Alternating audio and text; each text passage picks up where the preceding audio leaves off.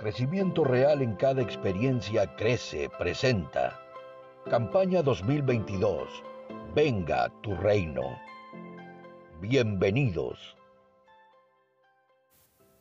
Buenos días hermanos, qué gusto es poder saludarles. De verdad estoy muy contento de poder tener eh, esta instancia, de ser partícipe eh, del Crece, de los 40 días.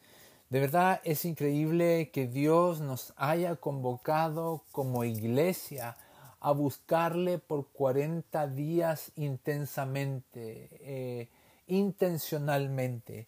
Dios está haciendo grandes cosas. La semana pasada fue un tiempo hermoso y esta semana está siendo aún mejor. Por eso les incentivo a que permanezcamos, a que seamos fieles y asimismo intencionales. Ya estamos en la segunda semana y lo que nos ha convocado y lo que nos convoca esta semana es la comunión. Y específicamente el día de hoy son las relaciones en el reino. Por eso quiero que busquen en sus Biblias, en primera de Juan capítulo 4, desde el verso número 10. Dice así.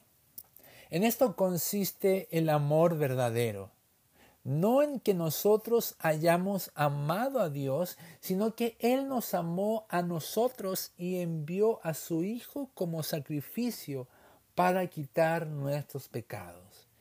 Queridos amigos, ya que Dios nos amó tanto, sin duda nosotros también debemos amarnos unos a otros.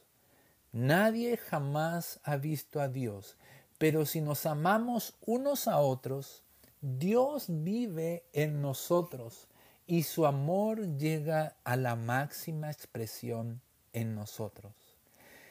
Qué cosa más maravillosa ha sido para todos el poder habernos encontrado con el Padre, pues Él ha redefinido lo que es amor, lo que realmente significa amor enviando a su Hijo.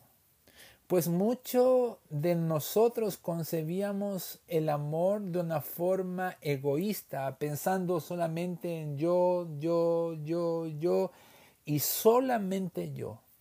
Pero Él enviando a su Hijo como sacrificio para perdón de nuestros pecados, Él con este acto tan maravilloso nos ha enseñado que el amor no se trata tan solo de nosotros mismos.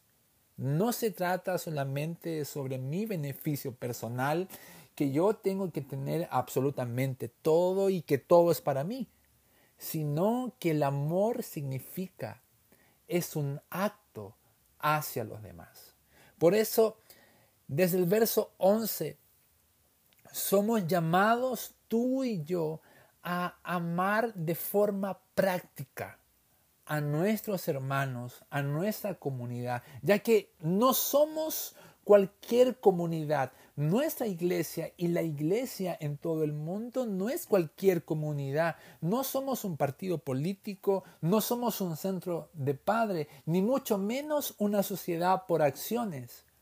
Somos una iglesia, la esposa del Cordero.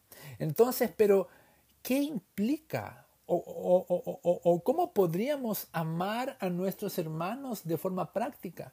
Voy a dar ciertos tips. Primero es cuidar y proteger a nuestros hermanos. Ocuparnos en cubrir sus necesidades afectivas, espirituales y materiales. Hacer todo lo que esté a nuestro alcance para el crecimiento personal de los otros. Cuidar nuestra manera de hablar, pues lo que dices debe edificar a tu hermano.